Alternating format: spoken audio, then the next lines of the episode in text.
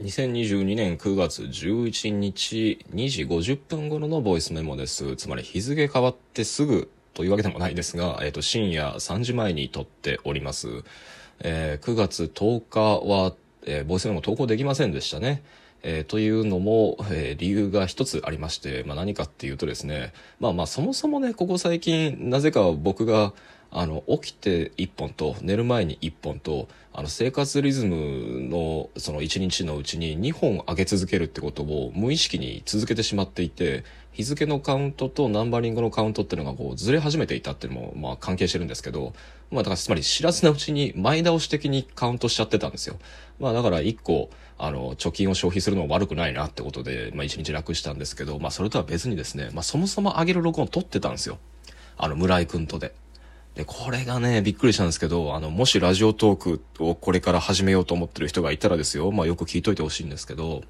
あの、前回ね、村井良介くんっていう、こう、ウェブサービス、モッシュっていうのをね、あの、プログラマーとして、えーエンジニアとして、えー活動していて、まあ、そう、立ち上げ人の一人でもある、えっ、と、彼と、あの、4本続けて、まあ、そもそも彼とは高校時代からの友人なんで、なんかいろいろこう、雑談交えて喋ってた回を取ったんですけど、まあ、つってもその内容があまりにもプレゼンライクすぎたなと。まあ、彼も僕がいきなりそういう話振っちゃったんで、バシッとスイッチ入っちゃったんでしょうね。なんかもうちょっとラフに雑談も取りたかったのになと思ったのも思い出し、まあ、5本目は雑談取ろうよと。で、それをなんか9月10日分の更新に当てようって話にしてたんですが、いやー、そうそう、あの、迂回してしまった。そう。あの、こっからはね、あの、ぜひ注意して、ラジオトーク、これから試そうと思う人は覚えておいてほしいんですが、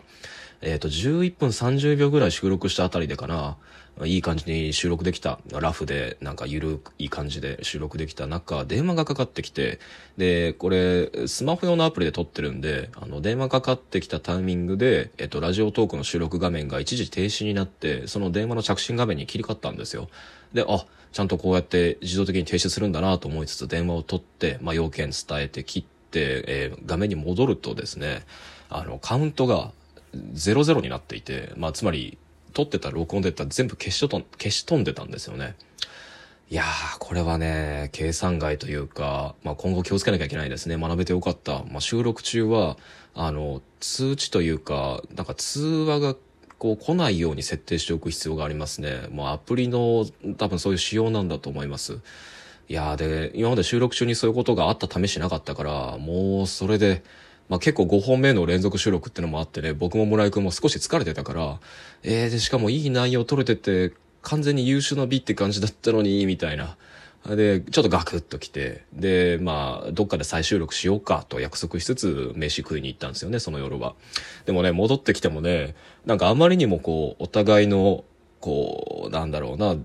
出会いと、で、仲良くなったきっかけと、で、当時どんなことで話して盛り上がったかみたいなね、高校時代のエピソードみたいなのを、もう一度わざとらしく再演して喋るなんて恥ずかしいことできるわけないから、あの、なんかもう再収録しよっかってこともなかなか言い出せず、まあ結果そのまま彼は翌日東京に働きに行ってですね、で、まあ僕も僕で、あの、まあ9月10日、まああの録音良かったのになーなんて未練引きずってるうちに、あの、次の録音を取り出すタイミングがなかなか、まあ、モチベーションが湧かず、まあ、一日ね、あの、サボることに、サボることにしました。えーというわけで、えー今日の録音ね、何撮ろうかと思ったんですけど、まあ、やっぱりね、未練が未練のうちにね、あの、その日のうちにちゃんと、えー叩き切っておかなあかんってことで、あの、まあ、僕なりに、これまでね、取り逃した録音ってその日のうちに再収録して喋り直すってことを、まあ、不屈の精神でやってきたんですが、あの、今回はゲスト会だったっていうことで、あの、一人でそれをやり直すとなると、自作自演っていう感じになるんですけど、一人二役で。まあ、それも すごい恥ずかしいんだけど、まあ、なんかそういうことを一応やって、あの、村井くん会シリーズっていうのは一旦区切りとしたいと思います。で、まあ余力があれば、その後また寝るまでのどこかの時間でもう一本、あの、えっ、と、本当の本日分の、えー、録音を取っておこうと思いますね。えー、というわけで今日の録音の内容は、えー、幻の、えー、村井良介ゲストシリーズ5本目の再演、えー、部分的な再演っていう形で、えー、そういう内容の録音にしたいと思います。えー、おそらくタイトルはムーディーブルースと名付けるわけですが、そのムーディーブルースは僕の好きな漫画のジョジョの奇妙な冒険、えー、最愛のキャラクター第5部の、えー、アバッキオにちなんで撮ったものです。えー、能力の内容がどんなもんかは検索して調べてみてください。あ、無論時間が足りないので一部抜粋ですがね。はい。というわけで、ムーディーブルース発動です。いやー、というわけでね、4本撮ってきましたが、まあどうも、モッシュの話になったせいかな、なんかえらいかっちりとしたプレゼンモードで喋らせてしまってるので、あの、そろそろラフな雑談も1本ぐらい撮りましょう。多分聞き直すと、あまりにもかっちりすぎて、俺が息が詰まってしまいそうなんで、いやー、というわけでね、村井くん、久しぶりですね。その、高校時代からの付き合いになる、まあ、まあ、親友と言ってもいいでしょう。まあ、それぐらいの、あの、18年もの間、交友が続いてる中ですけど、まあ、そもそもね、なんで村井くんとね、あの、こんなに、あの、長い付き合いになったかっていうと、当初はね、むしろこんな付き合いになることが予想されるとは思わなかったもん、まむしろ真逆で、いや、こいつとはなるべく関わらず喋らず、あの、関係を作らずにいようと思ってた相手なんですよ、僕からすると。で、なんでかっていうと、一言で言ってね、ドキュンなんですよ、こいつは。あの、今でこそ、あの、IT ベンチャーでこう働いて、エンジニアやってます。で、まあ、企画プレゼンも時には、みたいな感じの顔してるけれども、いや、当時はね、髪も立たせてたし、で、ずっとこう、なんか教室にいる間も、休み時間は寝てるわ、授業中も寝てるわ、で、時折起きたら、すげえ不機嫌そうな目で、ポケットに手突っ込んでふんぞり返って、教師も、隣の席のやつも睨んでくるわ、まあ、ずっとベンチ切ってる、いかついやつで、で、それでいてね、あの、フェンシング強かったんですよ、こいつ。ああ、黒崎フェンシングよく覚えてんな。俺フェンシングすげえやってたのに、俺当時のこと何も覚えてないし、もったいなかったな。国体とか出てたよな。いや、あのね、村井くんね、あの、国体出てたのも覚えてるし、僕はそれ以上にね、やっぱり君に喋りかけたくないなってずっと思ってたことを今思い出したよ。そうなんですよ。いや、村井くんはね、そんな感じだったんです。で、当時の僕といえばですよ、あの、個人サイトの運営をしてて、まあ、それは声優の、なんか、ドラマ CD とかのレビューサイトとかで、で、で、あの、聞いてるものといえば、井上貴子のラジオと、そのキャラクターソングぐらいなもんで、まあ、オタクもオタクなわけですよ。で、おまけに僕、学校行きたくなかったから、あの、まあ、ラジオでも話したことあるけど、中高とほぼ学校行ってなくて、あ、お前中学も行ってなかったのいや、そうなんですよ。中学もね、ほぼ行ってなくて、ずっと行って行っても、引きこもりとかではないんですよ。むしろ外こもりってやつで、まあ何を言ってるかわかんないと思うけど、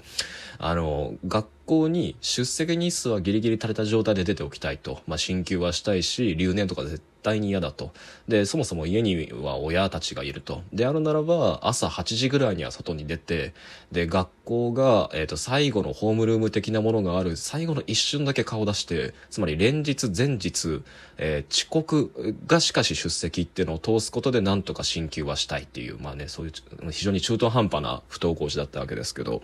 まあそんな感じであんまり学校には出てないと。で、そんな中でね、あの、関わりたくないなと思ってる村井くんと関わらざるを得ない瞬間がついに訪れてしまって、あれはね、あこ、学校が分岐点だったね。あの、今のような仲になるか、それとも単に悪夢の一日で終わるかという。え俺何も覚えてないわ。何やったっけ？あのね、君はね、ここ行ったら思い出すと思うよ。校外学習があって、で、その交通手段が高速バスだった時があるでしょ。で、その高速バスで、なんと友達がいなかった俺は、あの、バスの席決めがあるなんてこともね、つゆ知らず、乗り込んだら、もう残ってる席が1個しかなくて、その隣がなんと、お前かいっていう、まあ、つまり村井くんだったんだよね。ああ、思い出した。俺、あそこでめっちゃお前と喋ったら覚えてるわ。何の話したっけ？そうそう、俺もそうやな。あっこからお前とよう喋るようになったの覚えてるわ。いやでしょ？覚えてるでしょ？多分ね、印象的な出来事だったんだよね。まあだから、隣がこいつだと、村井だと分かった瞬間の俺はそれはもう絶望で、いやなんでよりによってこいつやねんと。あの、友達は一人は作っておくべきだったなと思いつつ、で、おそらくこいつもそう思ってんだろうなと思いながら隣に座ったんだけど、まあなんか、ずっと寝て無視されるんだろうなとで、俺も寝て無視してやるぞ、やるぞと思って隣に座ったんだけど、まあ長いんだわ、高速バスがまた。まあ、どこに向かってんだか行き先を覚えてないっていうのが面白いんだけど、あの、で、その道中でポロポロ話が始まったんだよね。でも最初は洋楽とか J-POP とか、まあ、何聞いてんの？みたいな話を君がしてきて、でも、その初級からなんかミスってるわけよ。だって俺はアニソンしか聞いてないから、何もわかんないわけ。彼が進めてくる音楽を。で、えっ、と、僕は僕で、えっ、と、そんな彼に対してこんなの聞いてるよって言って渡したのが井上貴子のキャラクターソングで、で、それをイヤホンにつけて聞いた村井くんがね、なんかこう、初めはレンチ切った仏頂皿を、このすごい構えてたんだけど、もうだんだん顔がもうほころんできてとか破れて破顔してしまって、つまりね、もう爆笑してしまって、いや、覚えてるわ、井上貴子のキャラクターソング。っていうか、お前のせいで俺あれから変なもんばっか聞くようになったからな。いや、そうなんだよね。村井くんは、あのタイミングから、まあ、楽曲の趣味もそうだし、まあ、ついにその後、ギャルゲートやるのにも手出すことになるから、歪んでしまったわけだけど、まあ、ともかくね、あの、それで打ち解けた後に、まあ、ポロポロ他にも話題が及び、まあ、漫画の話とかした時にね、ああ、そうそう、こいつね、そうなんですよ。漫画の話をした時に、まあ、大抵はこっちは、あれおもろかったよな、熱かったよな、みたいな話をするつもりで話してるのに、あのね、黒崎に話すとね、これはこういう作品で、これは他の作品にもこうあって、この作者はこういう考えがあってこうだから、君はこれも読むべきだって言って、どんどんなんか、べきだって感じで進めてくんだよね。でそういうなんか作品の外側の色々とくっつけて話すみたいなのが結構新鮮で、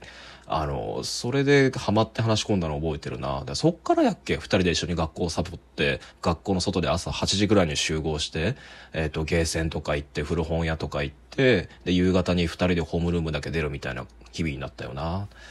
いや、そうやったな。本当に無駄な時間だったが、